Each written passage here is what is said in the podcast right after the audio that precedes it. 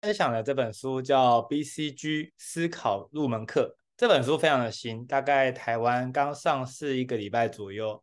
好，那我想这本书呢，它可以教会我们的，其实关于思考这件事情会有很大的收获。尤其这本书呢，其实它本身的背景是在顾问行业，大家会发现，其实顾问这个行业都有非常多值得学习的地方。那我想大家一定会很好奇。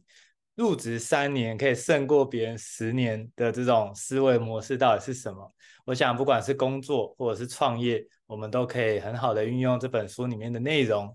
那也很开心今天有这个机会跟大家分享。过去我自己的这个工作背景，曾经我是工程师，那直到后来是在做呃这个网络创业，同时也是在培训行业担任讲师，不管是做这个基金会或者是一些企业，甚至可能学校。的一些教育培训，好，那其实在说书这个部分，我已经经营了大概四年多的时间。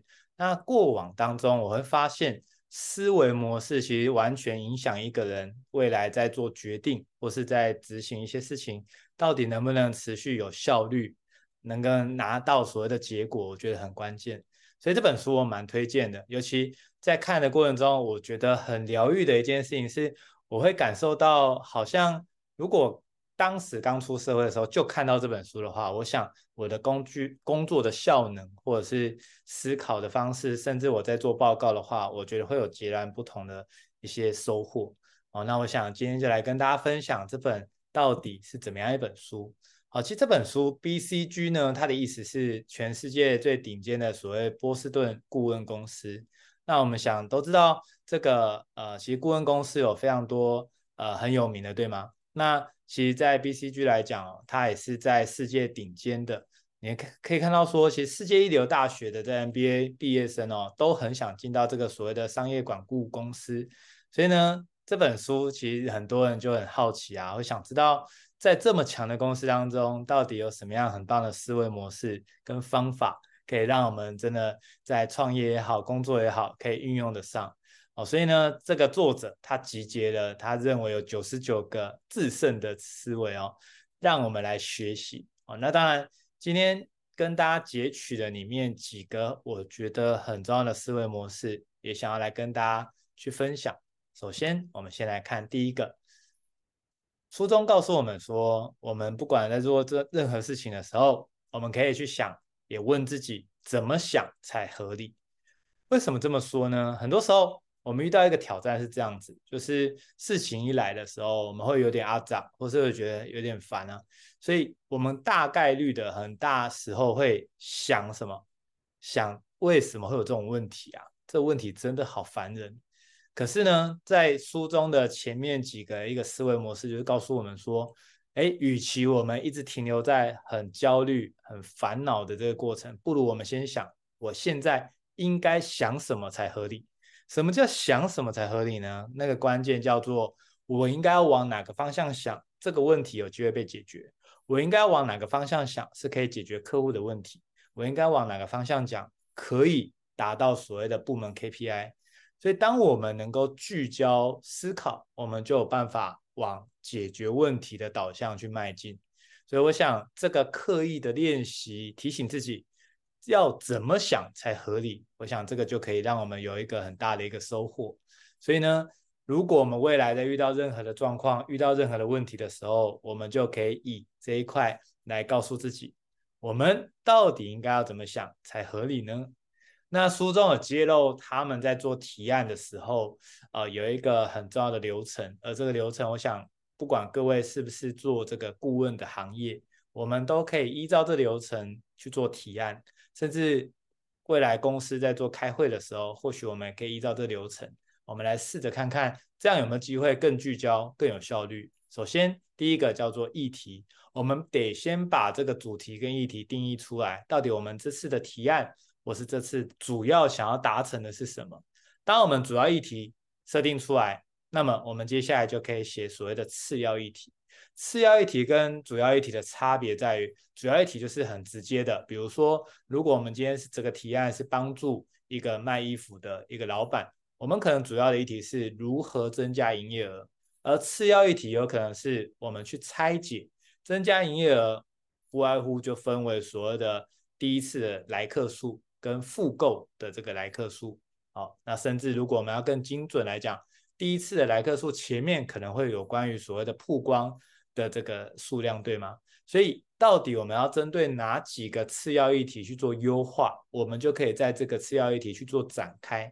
接下来任务，任务指的是我们可以针对这些我们要的议题，我们要的目标，我们去看怎么样能够直接实做，然后去提升。比如说，我们想要有这个首购的人更多的话。有可能是来自于我们的曝光，至少让人家先知道有我们这个品牌，才有机会有人走进来，甚至有人买单，对吗？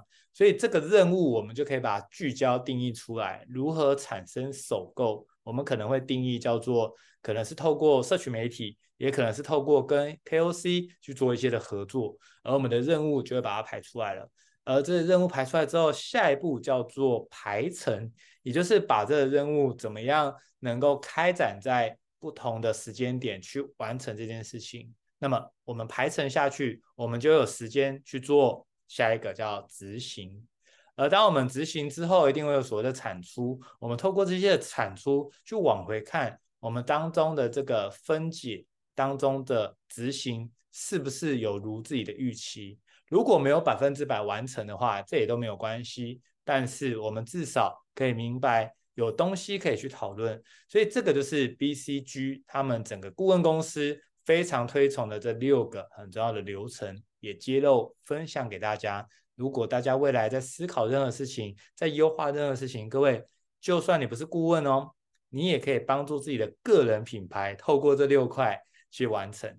甚至在年前跟大家分享这本书，我觉得非常刚好，因为每一年大家可能多多少少都会有个习惯叫做复盘，我们一定会想要知道我们过去这一年有哪些做得很好，跟哪些需要调整的。而更大的重点是我们可能都会设定新年的目标。那新的一年的目标到底怎么样去规划呢？或许我们可以用这六个流程去做设计。我想这个特别适合大家，议题、次要议题。任务排程、执行跟产出，好，这六个流程就可以帮助各位能够非常有效率、非常聚焦的帮助自己更好。那我们接下来看，当我们需要做投影片去做呃这个演出或者说分享的时候，其实书中有提醒我们可以运用所谓的九宫格思考法。九宫格思考法就是当你在做投影片的时候，你刻意的，它有一个功能是可以。整个你看到所有的这个投影片长什么样子的，好，所以这个叫九宫格，或是你要说十六宫格，其实也可以。为什么这个会提醒大家可以这么做呢？原因是这样子的：当你把它缩小来看的时候，你就可以去顺过你每一个投影片的逻辑是不是彼此有呼应。我们都做过投影片，发现有一个挑战就是。怎么样？这一页投影片跟上一页投影片之间是有连接、有关系的。其实这个就很讲究所谓的功力。而这个功力的思考模式呢，你只需要运用九宫格的这个方式去看、去串每一页都想要讲什么。所以各位，如果你正在想要优化你的投影片的技巧的话，我想跟大家说，每一页投影片，其实你如果能够讲好一个重点，其实就非常足够了。如果你懂得把每一页的投影片的一个重点讲好，接下来你就要试着去学习怎么样把不同页的投影片怎么样前后可以串起来。如果你能够串起来的话，对于听众来说，或者是对于这个呃你需要提供简报的人来说，他们就很可以很明了的知道你整个逻辑在哪。所以呢，我想就算各位没有需要跟人家报告，大家能不能在二零二四年尝试做一件事情，就是把你。明年的新年新希望，新年新目标，做成投影片，跟谁报告？跟自己报告。你或许可以透过跟自己报告的过程中，去厘清自己感受如何。甚至如果你真的不好意思跟别人说，你也可以帮自己录影，好，帮自己这个做一些的记录，让自己去看一下。如果你今天是听众，你觉得帮助自己这家个人公司来看的话。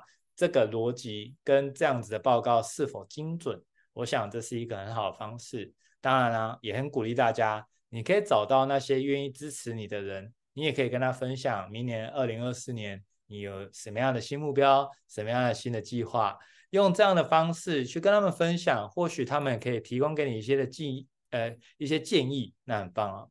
所以这边线上有说，阿伦说一起来复盘，没错，我觉得复盘是一个非常重要的技术，也是非常重要，能够让自己迭代成为更好自己的很大的关键，就有点像我们过往可能写的考试卷，但是都没有。这个去验证哪个对哪个错，哪边需要调整的话，我们其实写了再多的习题，我们都不会进步，因为我们不知道怎么样能够去调整更好。所以复盘这个习惯，我非常鼓励大家。我们每一年的时间都一直在过，可是你能不能快速成长，很关键的一个习惯叫做就叫做复盘哦。所以鼓励大家，我们可以试试看。好，接下来第二，再下一个叫做习惯拿到一百二十分。各位听到一百二十分，会不会觉得有点压力？哇，我们拿到一百分已经觉得很挑战了，还要拿到一百二十分。好，但是书中说的是，如果我们今天要在行业里面成为佼佼者，或者是我们今天要在个人品牌当中能够脱颖而出的话，有一个很重要的技巧，就是你能不能在别人给你的一些任务当中，你做超乎预期。各位，当你做到超乎预期的时候，可能他交给你的是一百分，但是你却做到一百二十分，这个不管是对于主管，或对客户，或对于这个来听的听众，他们都会觉得非常的享受，而且他们会觉得很惊艳，他也会觉得哇哦，就是这个哇哦，他就会对你这个个人非常的信赖，所以未来有一些大的案子，有一些很棒的机会的时候，他们就会想到你，因为你。都是超乎预期的，给予他更多。好，那这边当然有些人会说，可是如果是这样的话，我们会不会不小心培养出所谓的惯老板？我们会不小心培养出这个惯客户啊？但是我想跟大家说的是，我们超乎预期，不代表我们没有底线啊，也不代表我们没有自己的格局跟原则，而是指的是说，当我们想要争取这个关系，我们可以试着交付给他更多。好，那这样的话，其实我们就很容易在他们心中留下一个非常深的印象。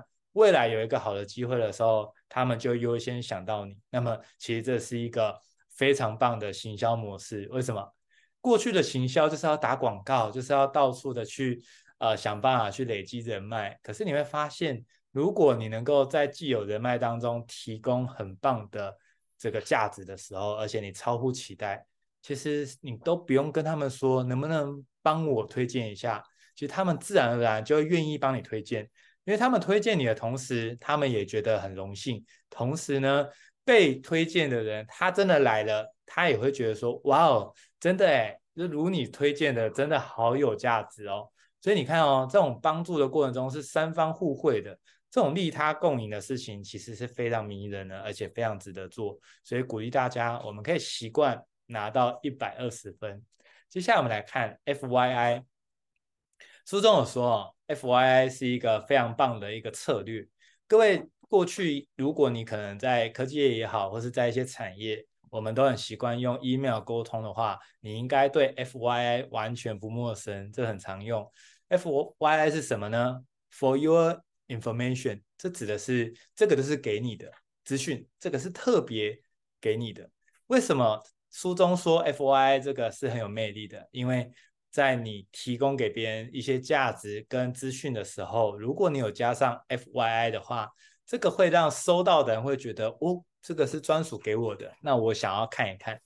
所以他说，其实光是你在信件当中多了一个 FYI 的话，其实就会让人家觉得备受尊重，甚至备受尊荣，因为好像是特别为我设计的、特别为我准备的这样的讯息。所以呢，光只是多了 FYI 这三个字，对于很多人来说，他们会觉得被特别的照顾，所以也因此他开信率也会增加，或者他这个重视你给的意见哦，也几率也会更高。我想多了这个呃。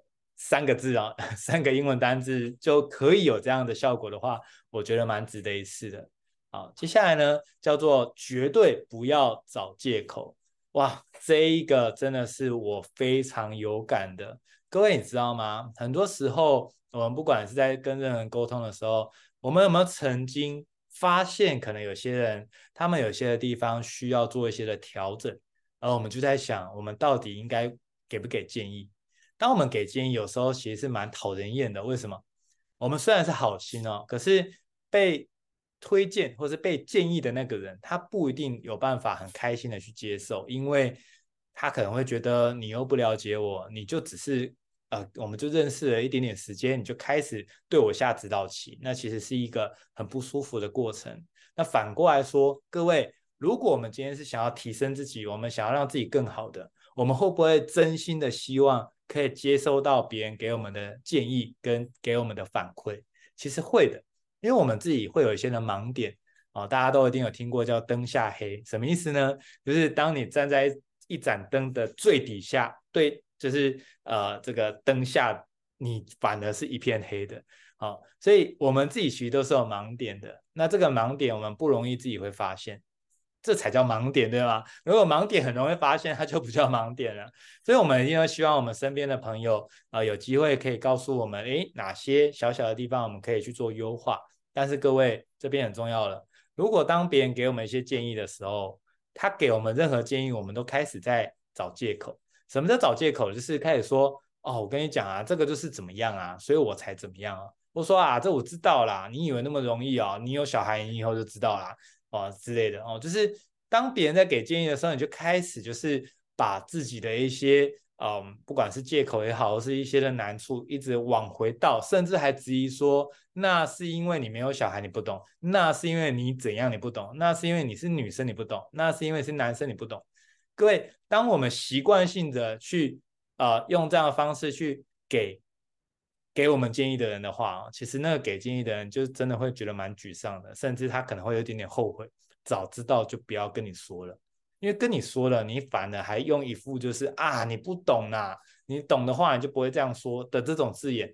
那其实当我们身边的人哦试着要给我们建议，而我们都用这样的方式吐回去，哦，那其实他们可能就不会愿意再跟我们讲他们的想法了。那各位你知道吗？其实真正亏大了就是我们自己。所以各位，这个习惯太重要了，就是绝对不要找借口。我过去就有刻意的培养这个习惯，我坦白说真的很不容易。尤其有时候有些的建议确实，呃，在我的看来来讲，哎，我确实有做这样的准备。可是呢，给我建议的人他说他感受到这件事情我做的不扎实。各位你知道吗？这个时候最好的方式是什么？真的你就不需要再解释。你一定要可以理解的是说，当他提出我可能有这样的问题，或是有有这样的准备不周的时候，就算我可能有想尽办法准备周到了，那也代表一个现象，就是我真的有不足的地方嘛。如果这件事情做得很足，大概别人也不会再这样说我这块需要调整了。大家应该可以理解，对吗？所以既然他都提了，就代表我一定还可以做得更好。所以各位真的不要找借口，也真的不要解释，你只要真的虚心受教。然后开心的跟他说：“非常谢谢你告诉我这一点，我确实没有注意到，原来我这一块还可以做得更好。非常谢谢你愿意告诉我。各位，在这个出了社会之后，我要跟各位说，愿意跟你说真话的人真的不多，因为说真话很容易得罪人，说真话也没半点好处，还说真话有可能被你去怀疑说，诶，他有什么样的企图？诶，他到底想干嘛？诶，他真的是想利他吗？”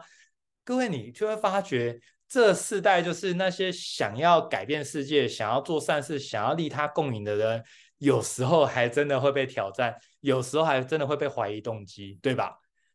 所以你会发觉，这世界为什么大家都不敢讲真话？不是因为我们不善良，而是因为这世界太多这些。怀疑别人动机的人了，所以会导致我们觉得还是不要管闲事好了，我们管好自己就好了。否则人家就会觉得，哎，你到底想干嘛？你凭什么管我？你真的想帮忙吗？其实有时候我们面对这些质疑的时候，我们心还真的蛮累的，因为就觉得哇，天哪，我光还要跟你证明说我是真的啊，我真的只是想要协助你，哇，我们都懒了。为什么？因为那不如我们就是啊，没事没事，哎，一切都很棒。我们不如讲客套话，是不是比较好，能够下台阶？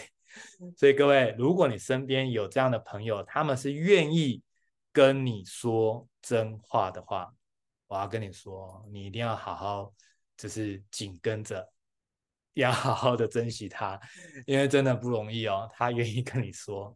所以各位，如果给我们别人给我们的指教，我们可以真心的感谢他。当然，对方给的指教不一定真的是那样，但是他就从他的角度给我们一些建议哦，我们就感恩就好了，真的是这样。所以绝对不要找借口。这个在 BCG 的这本书当中，他非常的鼓励我们，真的虚心受教。我看到这一页的时候，我其实很有感觉啦，因为我觉得过去我是工程师背景哦，我真的不容易做到这件事情，但是我发现我亏大了。我自以为是的结果就是没有人敢给我建议，然后呢，我自己一直犯错，然后又自一直找不到答案到底是什么，因为没人敢跟你讲真正的答案跟真正的想法哦，所以最大的亏哦，其实自己亏了。所以呢，鼓励大家，我们一起可以尝试看看。接下来我们来看哦，如果今天我们理解了不要找借口之后呢，我们不要忘记了主动回报这件事情太重要了。各位主动回报真的会让人家对你很有信任哦，包含用在家人也适用。比如说，如果我们会主动回报所谓自己的这个行程的话，各位，如果你是有另外一半的，你会不会发觉，如果你的另外一半呢会主动跟你回报他的行程，你的感受是什么？其实一定是觉得很棒的。就算你可能在那边不好意思说啊，不用跟我讲没关系，可是你心里就觉得很踏实，你觉得很有安全感。所以，其实，在职场上也是一样哦。如果你主动回报你做这件事情的进度到哪了，其实你的主管或者你的客户，他们都会特别觉得放心，特别觉得信任。所以别让主管问那件事情进行的怎么样哦。当主管还要特地来问你的时候，其实事情就大条了。因为在这本书当中，他就有说，不管是客户还是主管。如果他们都要一直来问你说，哎，请问这个专案进行到什么样的状况？大概就是他们对你的信任感是一直一直在锐减的一个迹象。所以鼓励大家，与其让别人来问你这个状况怎么样啦，不如我们就主动回报，就会取得巨大的信任感。我想这件事情变得非常非常的关键。接下来，情感是国王，理论是家臣。这个想告诉我们的是。我们过往太多的理性思考分析，导致于说，我们以为我们只要理论打出去的话，我们就可以说服所有人。这个大概是过去比较理性或是工程师思维哦，都会这样子觉得。但事实上，真正完全靠理性、靠理论就可以说服所有人吗？其实不尽然。很多时候，各位你去观察，坦白说，我们的大脑没有我们想的这么的理性。各位，你知道吗？很多时候是我们先有那个感觉，也就是说，我们先喜欢这个人，我们才去找理由喜欢他。反过来说，我们是先看这个人不顺眼，我们就会找理由看他不顺眼，我们就会找理由去证明这个人不 OK。不知道大家能不能理解是这样子？你可能会觉得有吗？我们怎么会做这样的事情呢？但是不争的事实就是，其实我们是先有我们这个既定的印象。第一印象，或者是我们先有一些的感觉，所以当我们有了这个感觉之后，其实如果我们就是喜欢这个人，我们就是想支持这个人的话，其实他不管怎么说话哦，你都会找到说，嗯，果然这个人很逻辑哦。那如果他比较感性，就说，嗯，果然这个人很能够共感到别人的感觉，你会发觉这个人不管做什么事情，你都会说他好话，因为你已经先是喜欢他的哦。反过来说，如果你不喜欢一个人哦，他就算这个字正腔圆的跟你分享一些东西，或者说他跟你说要利他哦，你不喜欢他哦，他不管怎么讲，你大概都觉得嗯，是吗？我听你在说。各位，你有发现吗？其实情感才是最关键的。所以各位，其实我们包括在体验、在工作也是一样，我们如何让对方对我们的情感这件事情是信任的、是喜欢的，我认为非常重要。这不是谈感情才需要这样做的，而是在工作，如果我们这个能力的话。各位，你处处都让人家喜欢，处处都会是你的贵人。所以呢，我们在讨论一件事情，逻辑仍然很重要。可是，在逻辑之上，其实更重要的是我们的感觉是不是能够让人家是舒服，让人家是喜欢，而不是叫做我们只要有道理，人人都要听你的。很多时候是这样子的，你是有道理的，你是有办法讲赢别人的。可是那个被讲赢你的的的人，他会心里想什么？好啊，我这次讲输你，下次走着瞧。下次我绝对不会让你占便宜。各位，如果你到处去树立这样的敌人，然后到处让人家心里恨得牙痒痒，想的是我下次绝对不会再输你的话，哇，各位，你处处是敌人啊。那你觉得处处是敌人跟处处是贵人哪一个比较好？一定是处处是贵人吧。处处是贵人，大家都想着帮你，大家都说你好话，我们就可以贡献自己的能力跟所长，想办法帮助更多人，那是不是这是一个很美好的画面？所以呢，我就想跟大家说，其实情感这一块非常的重要，感觉这件事情真的非常的重要，不管是男生女生，其实都很受这个所谓的感觉去影响。所以，如果我们有能力知道怎么样让人家感觉特别信任、特别放心的话，各位，我跟你保证，你所有的提案、所有的工作，你都会变得非常的顺利。这个就是这本书跟我们分享到，在提案的时候特别要注意的。好，那我想呢，其实，在整本书当中，我们学会了非常多思考，尤其这本书总共有九十九个很重要的思考方式，然后甚至它有这个彩蛋哦，还有还好好几个他觉得很棒的一个思维模式，放在第一百啊跟到一百零三哦。所以我想这本书呢，对于特别想要能够突破的人，非常适合阅读，因为就可以让我们学习到，就是怎么样去看待跟思考，甚至我们怎么样提案，我们怎么样看出别人的需求。我想，就算我们的职业不是顾问，但如果我们有顾问的能力的话，特别厉害。什么叫顾问？顾问就是人家问我们，而我们有能力解决他的问题，这个就叫做顾问了。所以你，大家你可以看到这个。大概所有的工作都需要有顾问的角色，也这么说，如果你有顾问的能力，你在这个角色绝对可以升迁，爬得越来越快，而且同时你绝对可以帮助到更多的人哦。我想这本书呢，也可以呼应到我每次都会分享的，愿世界因有我们而变得更好。我们有这个能力，就可以帮到更多人。我们能够贡献价值给更多人，那更多人就会被我们帮助。而接下来我们在实体的部分，我们会举办个人品牌的实作工作坊。啊，那我知道线上的一些呃同学们呢，也有报名这个、呃、实体的工作坊哦，特别期待有机会跟大家见面。那我们在台北场的部分就在这礼拜天，十二月十号礼拜天啊。那新竹场是十二月二十三礼拜六，台中场是十二月二十四礼拜天，而台南场是一月二十一礼拜天哦。我们就会来带大家怎么样能够去聚焦定锚自己的个人品牌。以及怎么样连接受众，以及怎么样去做商业模式的规划等等的，我们都会在这个个人品牌带给各位。好，那我想非常期待有机会跟大家可以实体见面，那我们就期待呃到时候有机会跟大家相聚，再更多的讨论。以上就是我今天带给大家这本叫 BCG 思考入门课，希望大家会喜欢。我们期待下一次见。